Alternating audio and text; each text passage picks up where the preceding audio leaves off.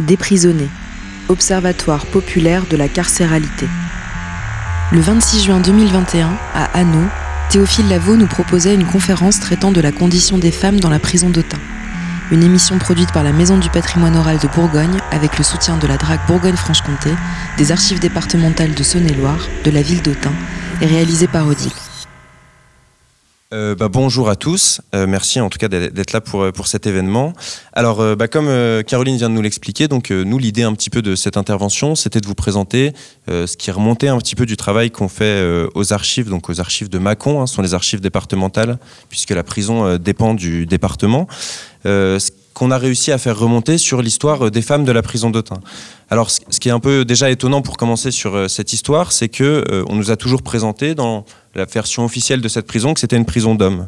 Euh, et le, récit officiel et ce qui était présenté par euh, euh, les, acteurs municipaux était que voilà, il y avait que des hommes dans cette prison.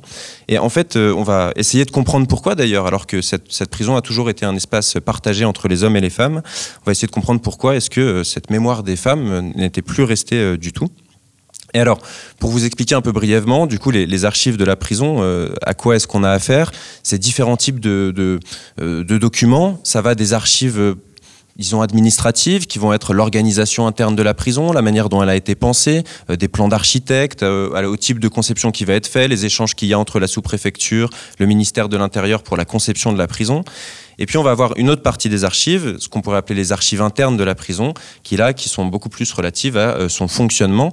Et donc euh, on va retrouver là notamment, et c'est une des plus, hum, disons la masse documentaire la plus importante qu'on ait, c'est ça, ce sont des registres d'écrou, c'est-à-dire euh, lorsqu'un prisonnier est envoyé en prison, il se présente au greffe de la prison, il doit décliner son identité. On, note, notamment chacun de ses vêtements, sa date d'entrée, puis sa date de sortie, et également des, renseignements anthropométriques sur les mesures de son visage. Et ce genre d'informations est évidemment son motif d'inculpation. Et donc par là, on va voir toutes les personnes qui ont été enregistrées et qui sont donc passées dans cette prison. Ce qu'on va retrouver aussi, euh, ce sont les euh, registres disciplinaires. On va en parler un petit peu plus euh, précisément, mais donc il faut savoir que dans la prison, comme à l'école ou comme dans la fonction publique, il y a un, pouvoir disciplinaire, c'est-à-dire c'est la prison dans la prison, c'est la manière dont on va punir les prisonniers pour leur comportement et pour tout un tas de raisons. Et ça, il nous reste quelques traces de ça. On a certains rapports qui ont été édités par l'administration, par le gardien, et on a aussi donc un, registre général qui répertorie toutes les punitions. Et finalement, c'est des sources assez rares, puisque c'est les seules sources par lesquelles on peut voir un peu comment les prisonniers et les prisonnières, et prisonnières en l'occurrence, habitaient réellement la prison, et sortir aussi de euh, tout ce que euh, les conceptions d'un architecte nous disent en fait. Et c'est souvent très limité, c'est-à-dire entre ce qu'un architecte va projeter en termes de projet, et la manière dont il va être habité, et la manière dont les, gens vont euh, s'approprier l'espace, rentrer en résistance face aux autorités qui y sont instituées. C'est beaucoup plus épars en fait dans les archives, et c'est un peu toute la question aussi de la patrimonialisation de cette prison, c'est que le discours qui existe aujourd'hui sur cette est très axé sur euh, un projet architectural, comme si finalement on faisait des prisons sans qu'il n'y ait jamais personne qui soit à l'intérieur. Et nous, l'idée de déprisonner, c'est vraiment de partir de l'autre prisme et de partir euh, autant que possible de, des prisonniers des traces qu'on en a pour comprendre la prison, et non pas de la manière dont les gens ont pensé euh, verticalement cette, ce projet carcéral. Alors pour vous présenter un peu brièvement la prison d'Autun, euh, il faut savoir donc qu'elle date, euh, elle a été conçue dans les années 1840, construite euh, et livrée en 1857, et elle va définitivement être fermée en 1955. Donc elle va durer pendant un siècle environ. il y avait déjà une prison à Autun, mais elle était dans les sous-sols du tribunal. C'était des dépôts collectifs. Hein. Il y avait un dépôt pour les hommes, un dépôt pour les femmes, mais c'était pas du tout une prison cellulaire.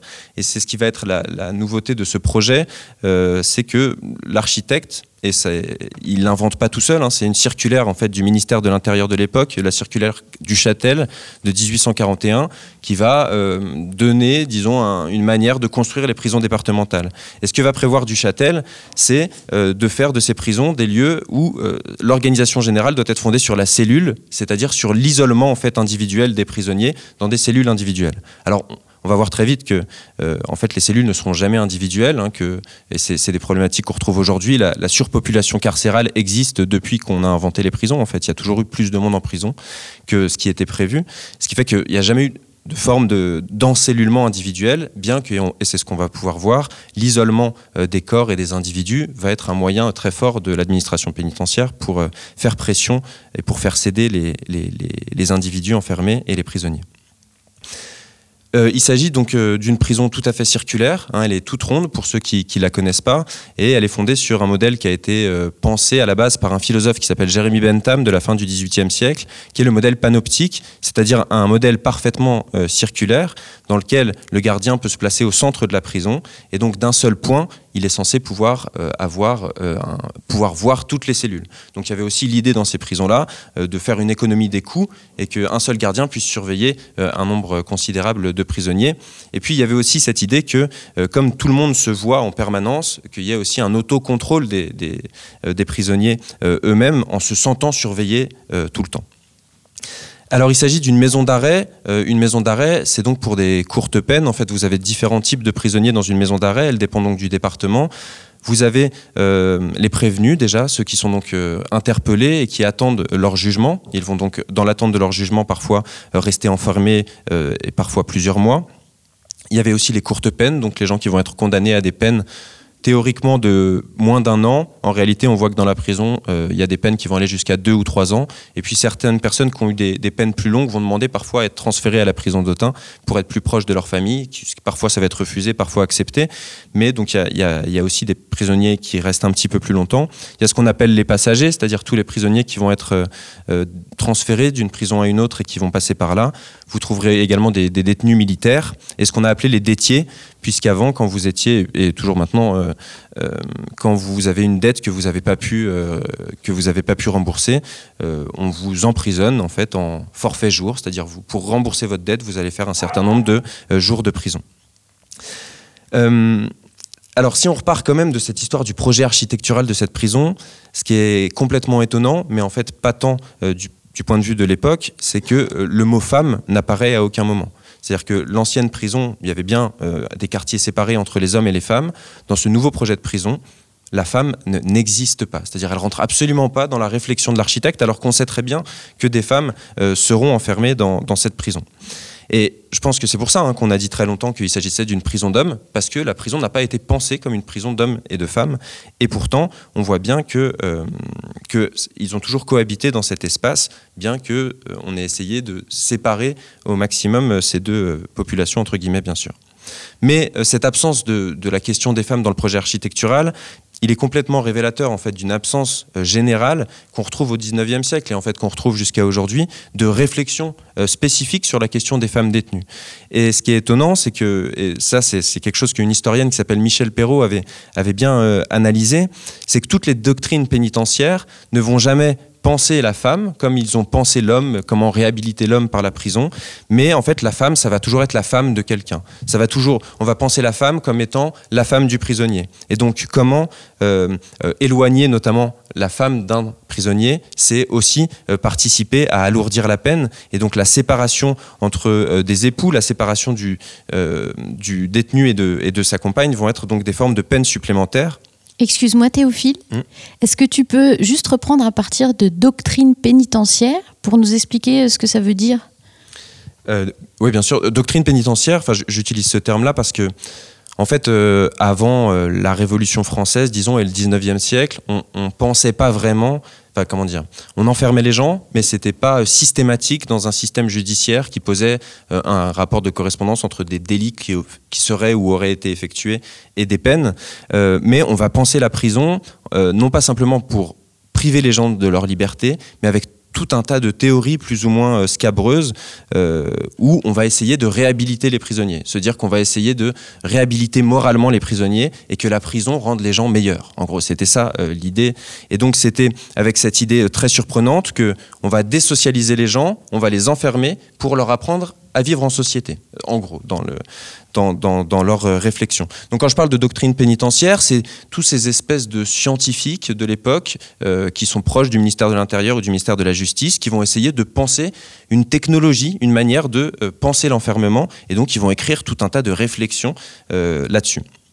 Et du coup, euh, on se rend compte, et donc c'est dans ce cadre-là, dans toutes ces réflexions qui sont menées sur un siècle, qu'en fait, la femme, elle aura toujours, comme l'homme, sera toujours enfermée en prison, mais ne sera jamais euh, l'objet de réflexions euh, particulières.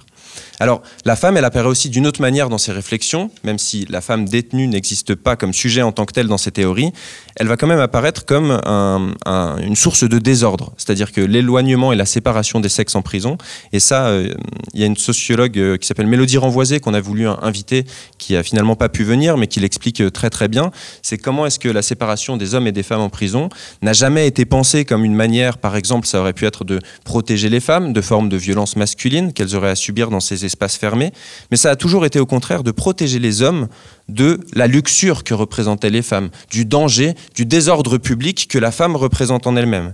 Et en fait, c'est l'idée que, que, voilà, la, femme est porteuse de vices, hein, c'est une vieille idée euh, chrétienne hein, dont ils n'arrivent pas à se, à se séparer. Quoi.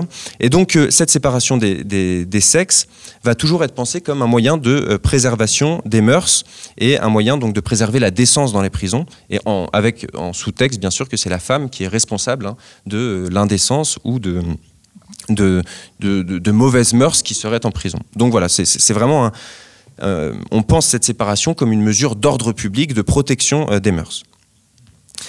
Euh, cette séparation des sexes, elle, amène à quelque chose quand même. Alors il faut savoir qu'entre les prisons de longue peine et les prisons de courte peine, on retrouve des situations assez différentes. La plupart des prisons de longue peine, dans les centrales donc, souvent on a des centrales pour femmes. Dans les maisons d'arrêt, donc pour les courtes peines, c'est moins évident et on va retrouver euh, plus euh, de mélange, en tout cas alors, de mélange, c'est jamais mélangé à strictement parler, mais ce sont dans les mêmes bâtiments et dans les mêmes prisons qu'on va enfermer hommes et femmes. Euh, mais il va quand même y avoir du personnel spécialisé, c'est-à-dire que euh, ce seront toujours des, euh, les matons seront toujours des femmes pour surveiller les femmes et des hommes pour surveiller les hommes. Ce qui se passe la plupart du... Ah, alors pardon, oui, excuse-moi. Alors il peut y avoir des femmes qui surveillent les hommes, mais il ne peut pas y avoir d'hommes qui surveillent les femmes. et donc là, à la prison d'Autun, ce qu'on voit, et c'est une, une, configuration qu'on retrouve dans plusieurs prisons, c'est qu'en fait, il y a un gardien-chef qui s'occupe euh, notamment des hommes, et c'est sa femme, sa femme directement, qui va s'occuper des femmes. Et puis il y aura un gardien ordinaire. Et ce gardien-chef, ce gardien ordinaire, et donc le gardien-chef et sa femme vont habiter dans la prison. Et dans le cas de la prison d'Autun, c'est un petit bâtiment en fait par lequel on rentre. Vous avez le greffier, euh, des sanitaires, et puis les appartements des gardiens, qui sont faits que depuis leur fenêtre de chez eux, ils peuvent surveiller bien entendu euh, les préaux. Et donc voilà, la surveillance ne s'arrête jamais. alors, concernant euh, justement euh, euh, l'organisation de l'espace carcéral, ce qu'on voit, c'est que même s'il n'est pas pensé, on voit dans les plans qui sont organisés qu'il bah, y a une séparation qui est faite. Alors ce qu'il faut voir avec la prison d'Autun, c'est que c'est une unité circulaire, hein, c'est un cercle sur lequel sont desservis trois étages de cellules.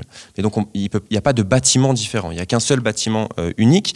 Donc même si on va séparer, on, ne mettra jamais en cellule, théoriquement en tout cas, et puis j'ai pas de trace que ça a été fait, mais des hommes et des femmes. Par contre, il y a un vis-à-vis -vis permanent, c'est-à-dire que les femmes voient les hommes dans les cellules d'en face et dans les cellules des niveaux supérieurs. Il y a une visibilité euh, directe. Les traces qu'on en a, c'est que visiblement, il y aurait eu en gros euh, la moitié des cellules du rez-de-chaussée, du côté gauche quand on rentre, qui étaient occupées euh, par des femmes. Et il y avait aussi, puisqu'il euh, y avait des promenades qui ont été organisées, euh, euh, qui ont été conçues par l'architecte tout en haut du bâtiment, mais qui n'ont jamais été utilisées pour tout un tas de raisons sur lesquelles je ne reviendrai pas ici. Mais ce qui fait qu'on a organisé des préaux et des zones de promenade à l'extérieur, dans lesquelles il y avait également des, des, ateliers de travail, on va y revenir. Et donc, il y avait un préau pour les hommes, un préau pour les femmes, qui étaient séparés par un mur et par lequel on accédait par une grille depuis la maison donc du gardien et donc des ateliers également pour les hommes et des ateliers pour les femmes, avec une répartition aussi genrée euh, du travail, puisque euh, on faisait faire aux hommes des travaux plus manuels du type euh, réparation et, confection de parapluies, notamment les parapluies Nera, hein, qu'on connaît un petit peu à Autun, puisque c'est une grosse industrie autunoise, et puis des souliers aussi. Et alors chez les femmes, ça va être la blanchisserie, le lavoir, le ménage. voilà, rien de malheureusement très étonnant. Alors, cette, quand même, cette question de, du fait que l'architecte n'ait jamais pensé la place des femmes, ça va avoir des conséquences directes euh, et évidentes, notamment parce qu'il y a certaines spécificités hein, dans la vie des femmes et des femmes enfermées, bien évidemment. Et euh, une des conséquences directes, c'est par exemple, il n'y aura pas de nurserie. C'est-à-dire qu'on va penser à aucun moment un espace qui puisse accueillir des femmes euh, et euh, leurs enfants en bas âge notamment. Il faut savoir qu'à l'époque, au 19e siècle en tout cas, vous pouviez, vos enfants étaient enfermés avec vous jusqu'à l'âge, alors aujourd'hui c'est 18 mois, 18 mois c'est ça. À l'époque c'était jusqu'à l'âge de 4 ans. Et donc on peut retrouver en fait dans les registres d'enfants en bas âge des femmes qui vont être avec, j'ai un exemple de femmes qui avec trois de ses enfants qui ont 1, 2 et 4 ans. Euh, dans une cellule, mais qui n'est pas une nurserie, qui est une cellule euh, commune, une cellule de quelques mètres carrés. Donc voilà, c'est des conditions euh, évidemment complètement déplorables pour ce cadre familial, et donc c'est pas du tout pensé, mais la réalité fait que ça existe quand même. Alors, ce qu'on aimerait, enfin, ce sur quoi je voulais revenir un petit peu, c'est aussi de comprendre à travers les archives qui sont ces femmes qui ont pu être enfermées à Autun et euh, quel type, en fait, pour quelles raisons est-ce qu'elle se retrouve là, et quel type donc d'illégalisme, c'est-à-dire par quel type de transgression de la norme ou de la loi, euh, il va, enfin, on va, on va se retrouver à, enfermer un certain nombre de femmes? On peut retrouver euh, des illégalismes à différents niveaux, des illégalismes qu'on pourrait qualifier de spécifiquement féminins, dans le sens où ils ne concerneraient que les femmes, et c'est notamment tout ce qui va concerner le contrôle du corps des femmes. Et ça, on va le retrouver euh, par beaucoup d'histoires de femmes qui vont être enfermées pour des faits d'avortement, quand l'avortement euh, était illégal et pénalisé, puisqu'il a été jusqu'à être réprimé par la peine de mort, hein, il faut le rappeler, sous euh, le régime de Vichy mais aussi euh, tout un tas de modes de contrôle de, des activités de prostitution où euh, la police va utiliser de la prison pour de la enfin de l'espace carcéral pour avoir du contrôle sur ces femmes euh, qui se prostituaient. Donc ça c'est vraiment un, un, enjeu important et puis également pour tout un tas d'histoires aussi d'infanticide qui, qui, étaient fréquents euh, et qui sont pas, parfois pas très. Il est parfois difficile de, de, distinguer les faits d'avortement des faits d'infanticide, mais voilà. C'est en tout cas il y a ce type d'illégalisme là. Et euh, il y a aussi des formes de répression qui vont toucher les femmes, non pas simplement parce qu'elles sont femmes, mais parce qu'elles appartiennent à des populations euh, qui vont être particulièrement réprimées et qui vont se retrouver enfermées. Et c'est notamment les condamnations qui vont être faites pour mendicité, hein, donc pour les personnes les plus pauvres sans domicile, pour vagabondage également, ou pour des vols de nécessité. Il faut se rendre compte que ces trois euh, délits, puisque c'était des délits à l'époque, hein, au regard des registres d'écrou qu'on a pu voir de manière générale, c'est-à-dire vol de nécessité, mendicité et vagabondage, c'est-à-dire pour le dire simplement les formes de contrôle des pauvres, euh, correspond à à peu près 85% de la population carcérale de cette prison. Donc on est très loin euh, de euh, toutes les représentations qu'on a de la criminalité, de, enfin voilà, c'est pas du tout ça qui, qui se joue et c'est très flagrant à la, registre, à la lecture pardon, de tous ces registres, tous ces registres d'écrou. On peut donc voir qu'il y a ces deux fonctions en fait hein, qu'on va retrouver de l'enfermement dans euh, l'histoire de cette prison, c'est-à-dire à la fois comment on va contrôler le corps des femmes aussi pour des enjeux de natalité, c'est-à-dire comment on considère que le corps des femmes, dans un sens, doit appartenir à l'État et à la société, et donc que la production d'enfants doit être régulée et que la prison va servir en fait à punir les illégalismes par rapport à des formes de reprise de contrôle de son corps par les femmes, mais aussi, et on le voit, par une mise au travail des corps, c'est-à-dire que euh, contrôler la pauvreté, le vagabondage, la mendicité, c'est aussi euh, voilà, utiliser la prison pour remettre les gens au travail, et ça va être tout l'intérêt euh, pour l'administration pénitentiaire d'organiser des ateliers de travail dans les prisons, c'est qu'il y a vraiment l'idée de faire de ces corps des corps productifs. Alors, euh, parfois aussi, on va retrouver l'enfermement de femmes pour des violences, et c'est des faits de violence vraiment qui, pour la plupart du temps, et c'est sans exagération, hein, sont en fait des violences en réponse à des formes de domination masculine. On va le retrouver euh, dans des femmes qui vont, se qui vont tomber enceintes, par exemple, et dont euh, l'homme qui les a mises enceintes va refuser de se marier, et donc elle sait que elle, ça va avoir des conséquences sur toute sa vie. Et, voilà, il y a eu des scènes de, de vengeance, et on en reparlera peut-être plus précisément euh, demain. parfois aussi des assassinats, des assassinats qui peuvent être liés à des formes d'autodéfense ou de réponse à des, violences masculines directes, des viols ou euh, des violences conjugales. Alors on retrouve aussi, de manière assez étonnante, je ne sais pas, en tout cas je ne sais pas trop quoi en dire, mais un nombre assez significatif de femmes qui vont être enfermées pour euh, des outrages à agents et à magistrats. Euh, c'était un, motif qu'on retrouve de manière récurrente, en tout cas dans, les registres d'écrou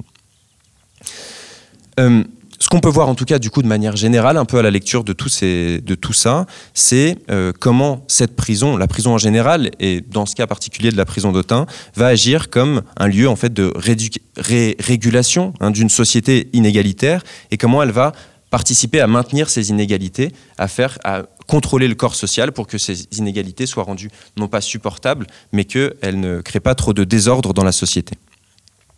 Alors comme je vous le disais, euh, euh, elle a été faite, cette prison, sur le modèle panoptique, hein, sur, sur une, prison tout à fait centrale, qui était donc fondée sur un pouvoir de surveillance par l'architecture centrale, euh, circulaire pardon, de la prison et par cette idée d'autocontrôle des corps. Alors l'autocontrôle des corps, euh, ça renvoie un peu, il y a un, philosophe donc, qui s'appelle Michel Foucault hein, qui a beaucoup travaillé sur la prison, notamment dans un, livre qui s'appelle euh, Surveiller et punir, dans lequel il travaille justement sur ce modèle panoptique. Alors modèle panoptique, c'est pas un modèle général hein, des prisons, puisque a priori la prison d'Autun, en France en tout cas, serait un des seuls exemples d'une prison euh, faite de cette manière parfaitement circulaire. Mais ce qui se joue, c'est vraiment, et dans, dans ces prisons cellulaire, c'est de séparer les corps entre eux, même si c'est ce que je vous disais, en fait, à l'épreuve des faits, euh, les gens vont être enfermés à plusieurs dans les cellules, donc ça ne sera pas une séparation stricte, mais on sépare les corps, on sépare les individus pour qu'ils se retrouvent face à eux-mêmes et que finalement le seul face-à-face qu'ils aient depuis leur cellule, c'est soit le gardien au centre de cette tour au milieu qui les surveille, soit le prêtre ou l'aumônier qui vient faire la messe. Et donc c'est leur représenter une autorité, et donc ils doivent rentrer en dialogue avec ces, autorités absolues que doivent représenter le gardien et euh, le prêtre, et par là, ils vont donc euh, devenir des gens meilleurs.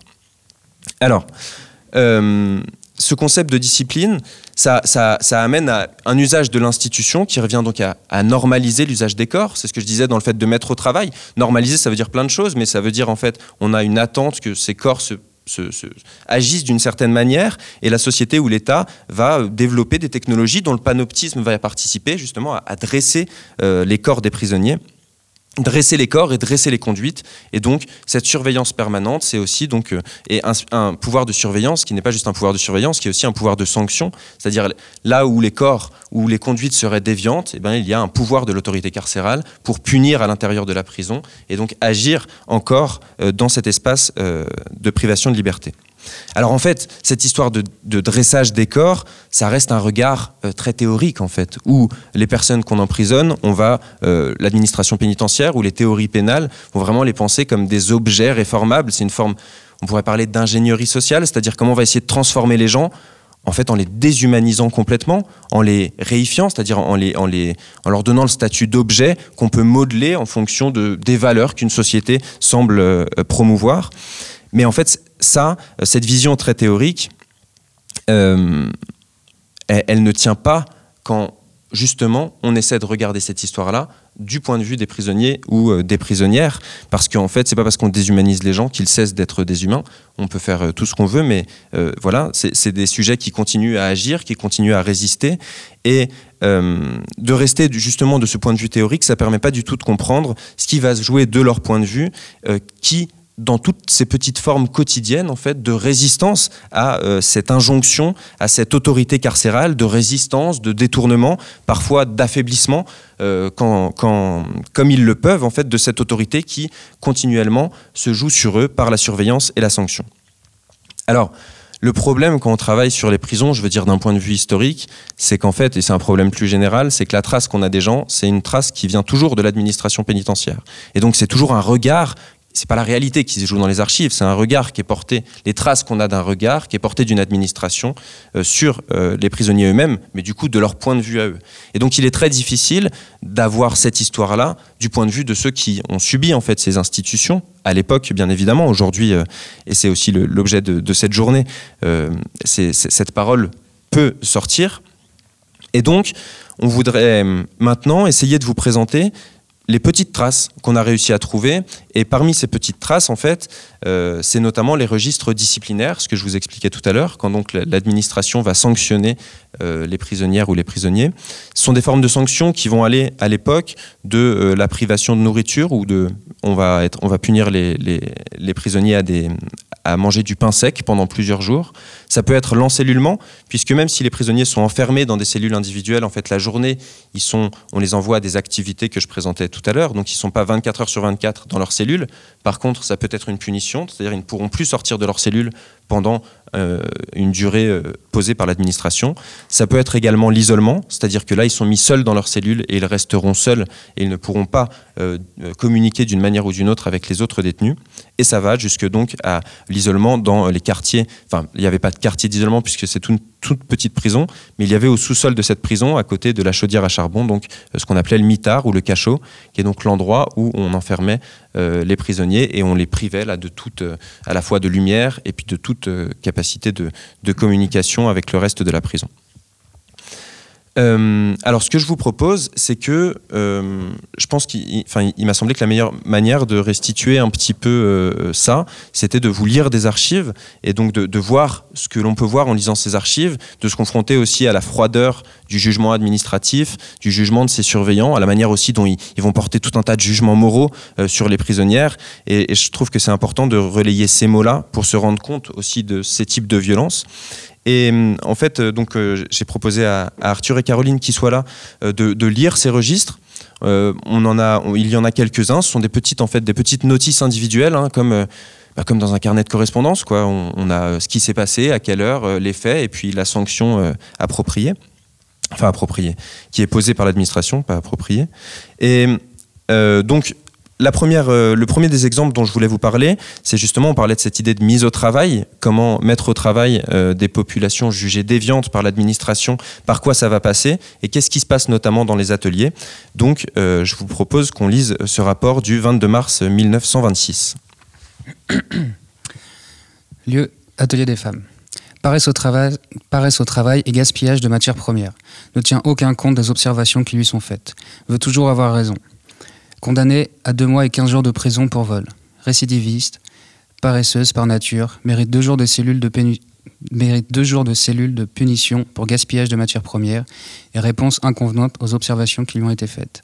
Ne reste dans la cellule de punition que pendant la journée, couche dans son lit la nuit.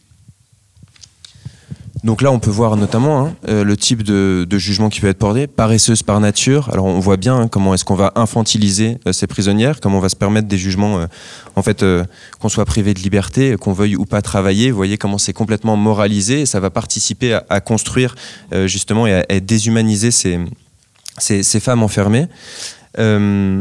alors l'autre chose, donc il y a cette question de la mise au travail dont on a parlé. L'autre chose, hein, ce sur quoi va jouer l'administration pénitentiaire, c'est la capacité de communication entre les détenus.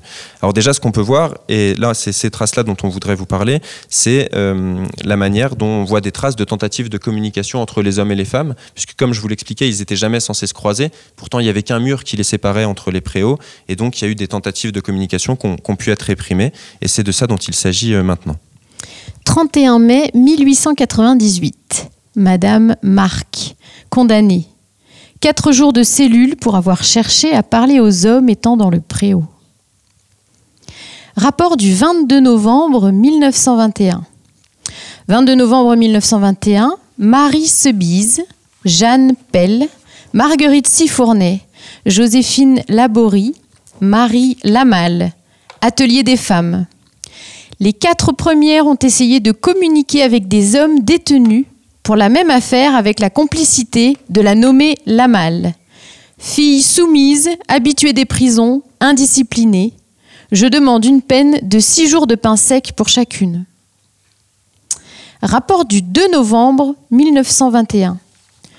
Eugénie Graffion, 21 ans, a cherché à communiquer avec son frère, Jean Graffion, l'a interpellée à haute voix vers les 9 heures du soir, a recommencé le matin vers 5 heures, a prétendu pour excuse qu'elle était malade, mauvaise détenue, a déjà été l'objet de plusieurs réprimandes de la part de la surveillante. Je demande à monsieur le directeur une punition de 8 jours de cellule. Donc là, vous voyez, on, retrouve euh, en fait continuellement, alors quand on n'a que le registre, euh, on voit juste les faits et les punitions qui sont proposées quand on peut avoir ces notices individuelles, en fait là on voit vraiment les surveillants qui vont écrire les faits et qui vont donc vraiment porter ces jugements sur les prisonniers. Là vous entendez par exemple le terme de fille soumise. Fille soumise en fait c'était, ça, a l'air d'être un jugement moral et, et ça l'est dans un sens, mais c'était une catégorie administrative pour parler des prostituées qui étaient fichées, immatriculées par les services de police. Puisqu'il faut savoir que la prostitution en tant que telle n'était pas interdite, mais si elle n'était pas interdite, elle était très strictement contrôlée. Et donc, pour avoir le droit au 19e siècle de pratiquer euh, la prostitution, il fallait avoir une fiche spéciale euh, auprès des services, euh, des services de police. Donc voilà, là, ce qu'on retrouve dans ces registres, c'est vraiment différentes formes de, communication entre les hommes et les femmes, entre un, frère et sa sœur qui sont enfermés en même temps, et comment juste le fait de vouloir communiquer, en fait, quel que soit le motif. Alors là, on va dire, oui, ils sont dans la même affaire, donc c'est sans doute pour essayer de... En fait, euh, euh, peu importe, on voit juste que c'est l'acte de communication qui est euh, puni en lui-même. Entre les hommes et les femmes, c'est une évidence, mais ce qu'on peut retrouver aussi, et c'est de ça dont on voudrait parler maintenant, c'est que la communication entre les détenus elles-mêmes, entre les femmes elles-mêmes, parfois dans la même cellule, pouvait être punie. Rapport du 24 mai 1915. Courrier Rosalie. Signalé, signalé pour, malgré les avertissements, avoir persisté à appeler à haute voix ses co-détenus.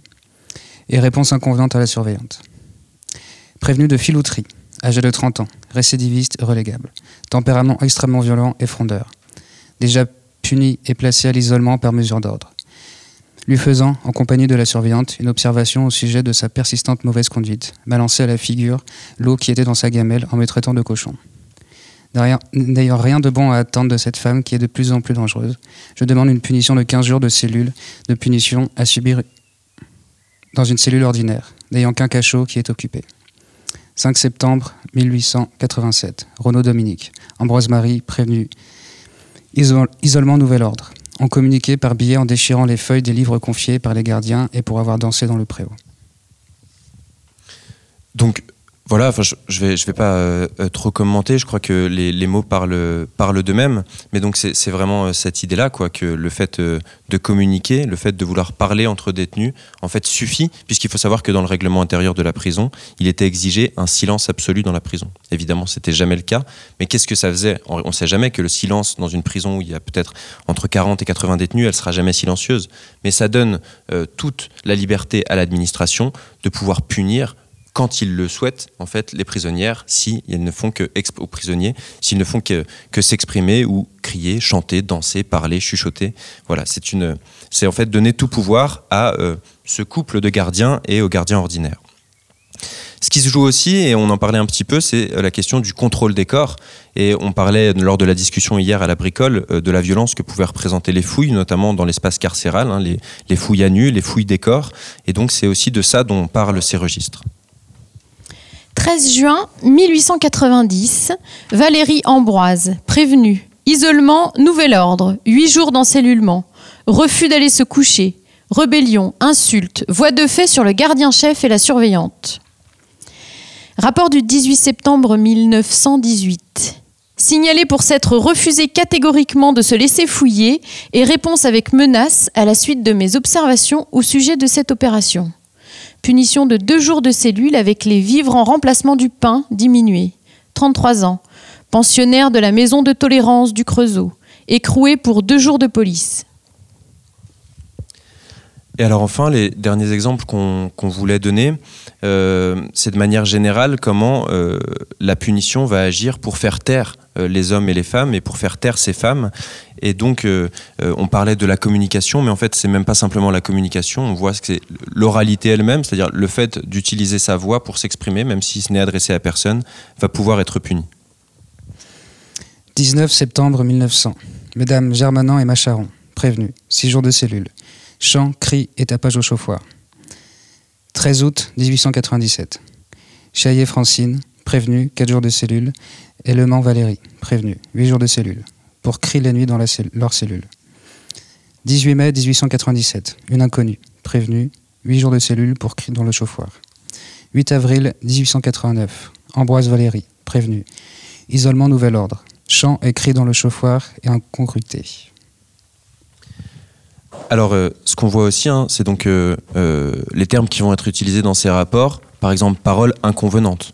C'est-à-dire qu'il ne s'agit même pas de menaces, d'insultes, il s'agit des paroles qui ne conviennent pas à la surveillante, et donc cela suffit à pouvoir punir les prisonnières. Paroles inconvenantes ou incongruité.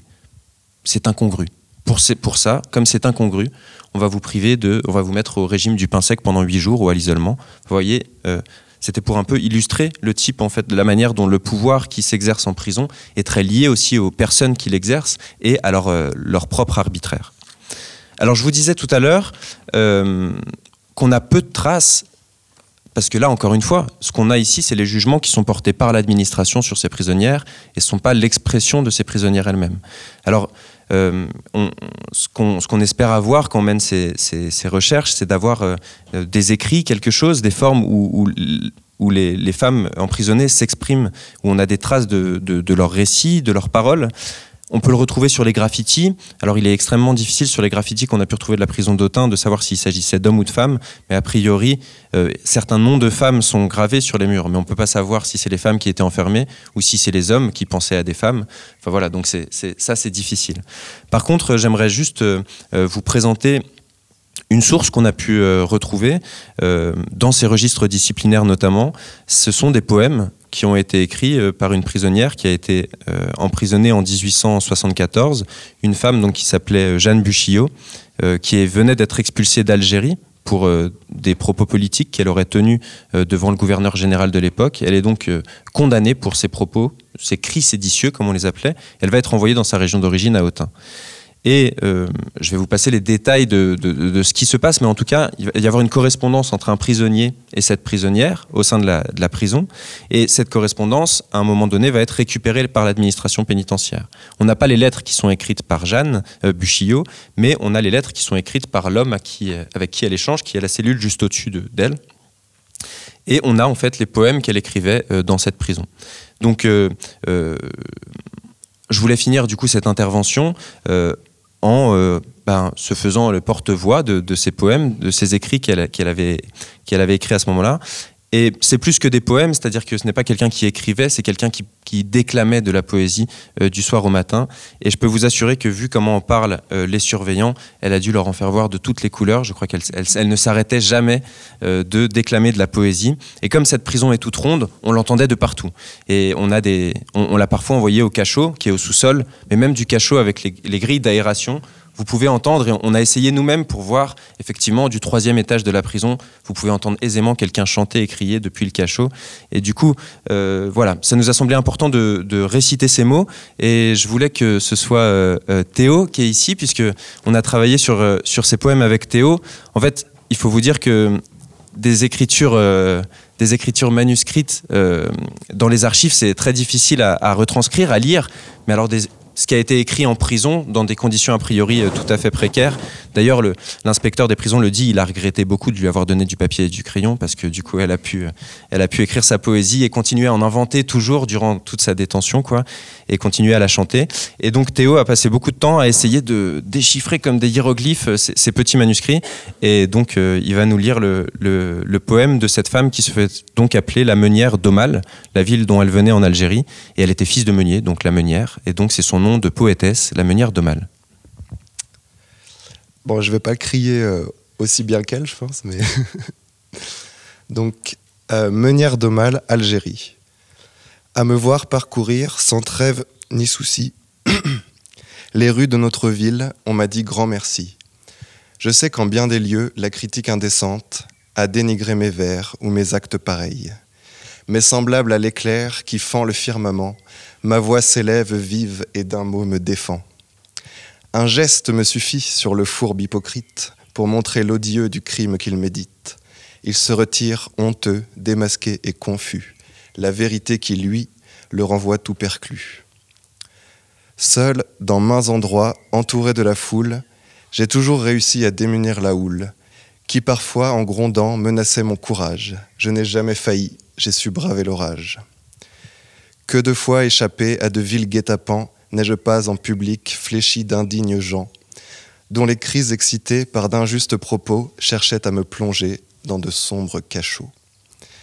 Mais si j'ai jusqu'ici réussi à me faire un allié puissant dans la classe ouvrière, j'espère que toujours son cœur me restera. j'en ai le ferme espoir, lui seul me restera.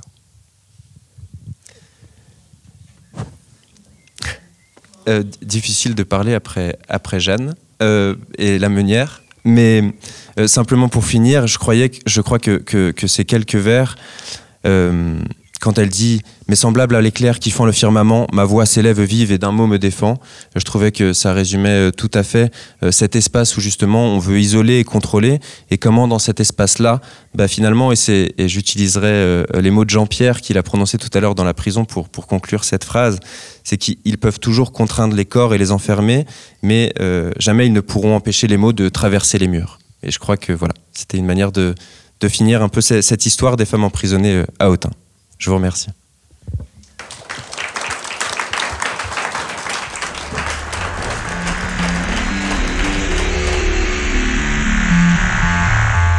Retrouvez d'autres podcasts, articles et les événements de l'agenda des prisonniers sur le site desprisonnés.org.